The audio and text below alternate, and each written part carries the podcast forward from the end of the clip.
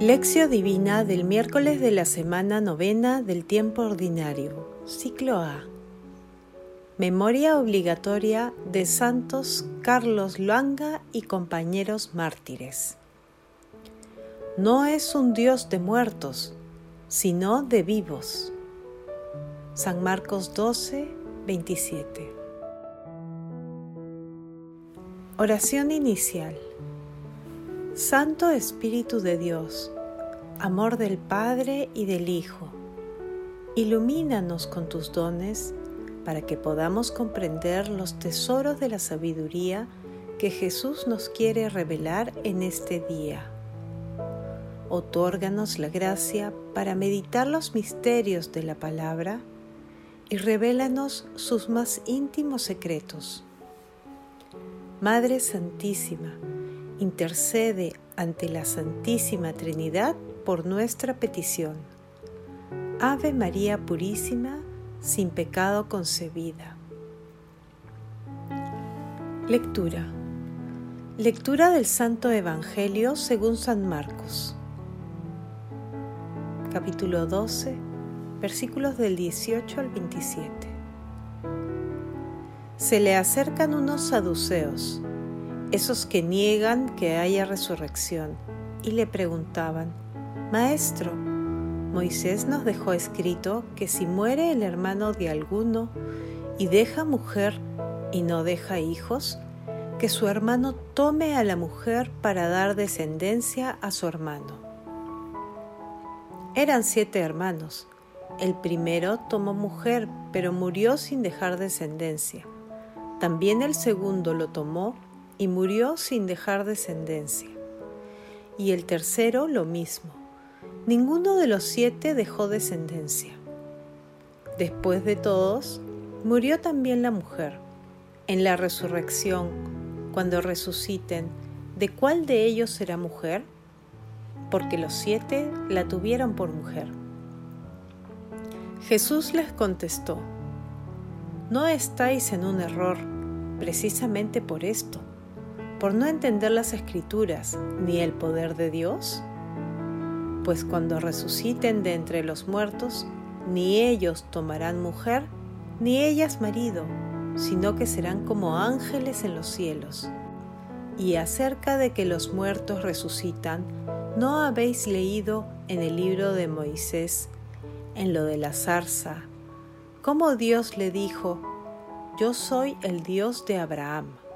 El Dios de Isaac y el Dios de Jacob, no es un Dios de muertos, sino de vivos. Estáis en un gran error. Palabra del Señor. Gloria a ti, Señor Jesús.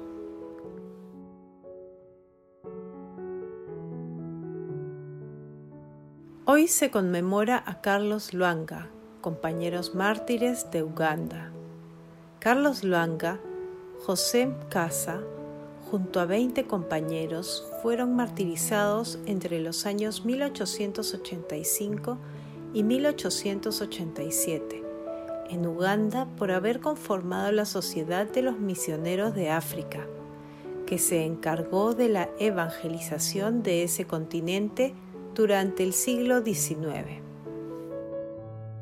El 3 de junio de 1886, 12 de ellos fueron quemados vivos junto a otros 20 anglicanos porque se negaron a renunciar a su fe. Los otros 10 mártires fueron descuartizados. El pasaje evangélico de hoy denominado Jesús predica sobre la resurrección se encuentra también en el capítulo 22 de Mateo versículos 23 al 33, y en el capítulo 20 de Lucas, versículos 27 al 40.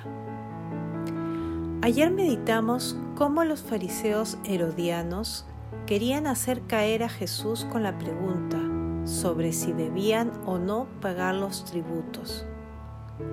Hoy le toca el turno a los saduceos, quienes solo reconocían los cinco primeros libros de la Biblia y ahora intentan ridiculizar la creencia en la resurrección de los muertos, proponiendo un caso paradójico que linda con lo absurdo.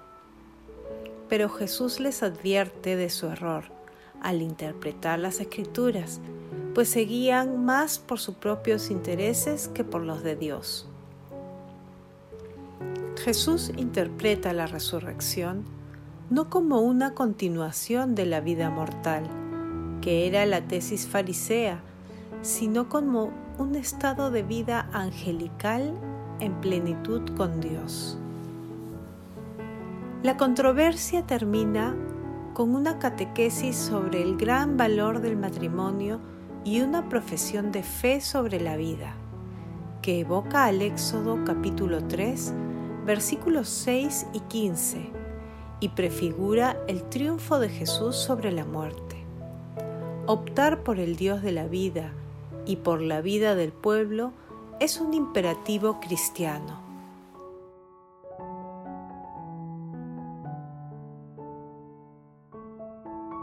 Meditación Queridos hermanos, ¿cuál es el mensaje que Jesús nos transmite el día de hoy a través de su palabra? Siempre flota en el ambiente la pregunta, ¿qué hay después de la vida? Ante esta curiosidad, el mundo ensaya respuestas que buscan aclararnos a los sentidos y a los bienes terrenales pero nuestro Señor Jesucristo es la vida. Las promesas que Él cumplió son la garantía más firme para el cumplimiento de la promesa de la vida eterna. Cromacio de Aquileia afirma, Nuestro Dios no es un Dios de muertos sino de vivos. En efecto, para Él viven Abraham, Isaac y Jacob. Conforme al cuerpo ya estaban muertos pero se les llama vivos porque en virtud del mérito de su fe y justicia vivían para Dios. Por ello, si nosotros vivimos fieles a las enseñanzas de nuestro Señor Jesucristo, estaremos vivos después de la muerte. Hermanos, cada vez que rezamos el credo decimos, Creo en la resurrección de los muertos y la vida eterna. ¿Cómo ponemos de manifiesto esta creencia en nuestra vida? ¿Agradecemos diariamente a Dios por el don de la vida? Que las respuestas a estas preguntas nos permitan ser agradecidos por el don de la vida y hacer de ella una existencia hermosa para nosotros y los demás. Jesús nos ama.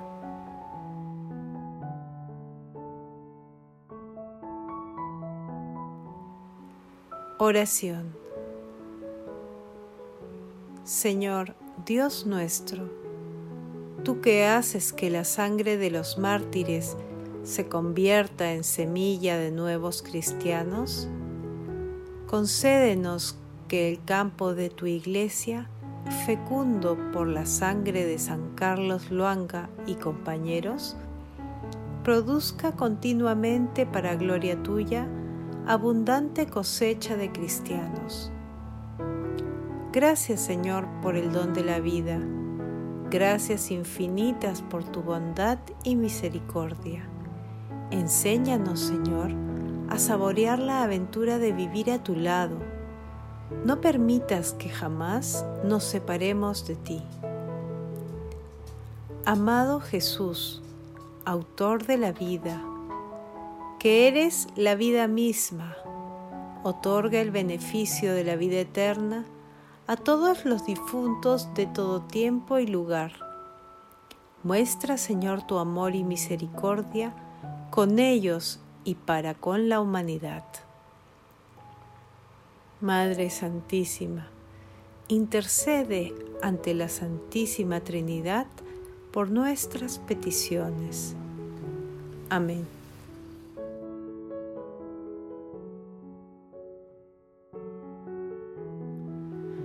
Contemplación y acción. Contemplemos a nuestro Señor Jesucristo con un texto de Bruno Maggioni la reflexión griega busca la razón de la inmortalidad en el hombre mismo. En el hombre hay un elemento espiritual, incorruptible, capaz por su propia naturaleza de sobrevivir al cuerpo corruptible. Esto constituye una segunda diferencia respecto al pensamiento que prefiere, como hemos visto, buscar la razón de la vida en la fidelidad de Dios.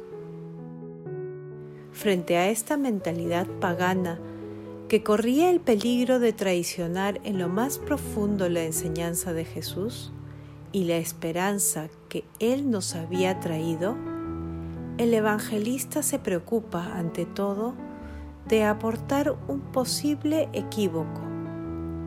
Explica que la resurrección no significa de ninguna manera una prolongación de la existencia actual.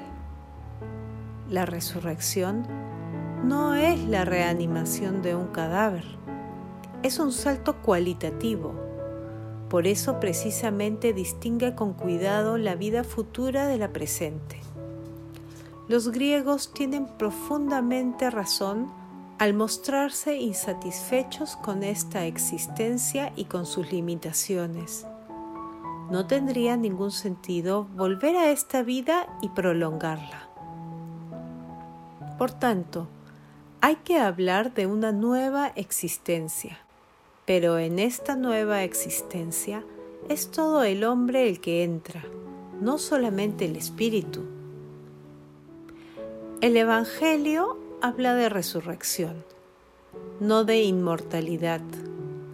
La comunidad cristiana pone la solidez de las palabras de Jesús por encima de la cultura de los griegos. No busca la razón de la resurrección en los elementos del hombre, sino que la hace remontar a la fe en un Dios vivo, en el Dios vivo. La promesa de Dios nos asegura que toda la realidad de la persona entra en una vida nueva y que, precisamente porque entra en esa vida nueva, dicha realidad queda transformada. Esto es lo que intenta decirnos Marcos. Se trata de una esperanza que Jesús defendió contra las opiniones de los rabinos y de los saduceos opiniones diversas entre sí, pero igualmente prisioneras de un concepto erróneo de la resurrección. Y que Marcos, a su vez, se preocupa de recordar y defender. Es un dato que viene de la fe y que debe preceder a las culturas que el hombre elabora. Nos gustaría terminar citando una sabia afirmación de Menot Hoy, para evitar las equivocaciones y permanecer al mismo tiempo fieles a las enseñanzas del Nuevo Testamento, habría que hablar de la resurrección de la persona. De todas formas, tanto si se habla de la resurrección del cuerpo o de la resurrección de la persona, lo que importa es subrayar esto. La finalidad de la redención en Jesucristo no es la salvación de un elemento, por ejemplo, la parte espiritual del ser humano, sino la salvación de la persona humana en su totalidad. Queridos hermanos, hagamos el compromiso de pensar diariamente en la bienaventurada vida que nos espera si somos fieles a las enseñanzas de nuestro Señor Jesucristo. Asimismo, incorporemos en nuestro corazón el gesto diario y espontáneo de agradecimiento a Dios por el don de la vida y la realización de obras de misericordia espirituales y o corporales. Glorifiquemos a Dios con nuestras vidas. Oración final. Gracias Señor Jesús por tu palabra de vida eterna. Que el Espíritu Santo nos ilumine para que tu palabra penetre a lo más profundo de nuestras almas y se convierta en acción. Dios glorioso, escucha nuestra oración. Bendito seas por los siglos de los siglos.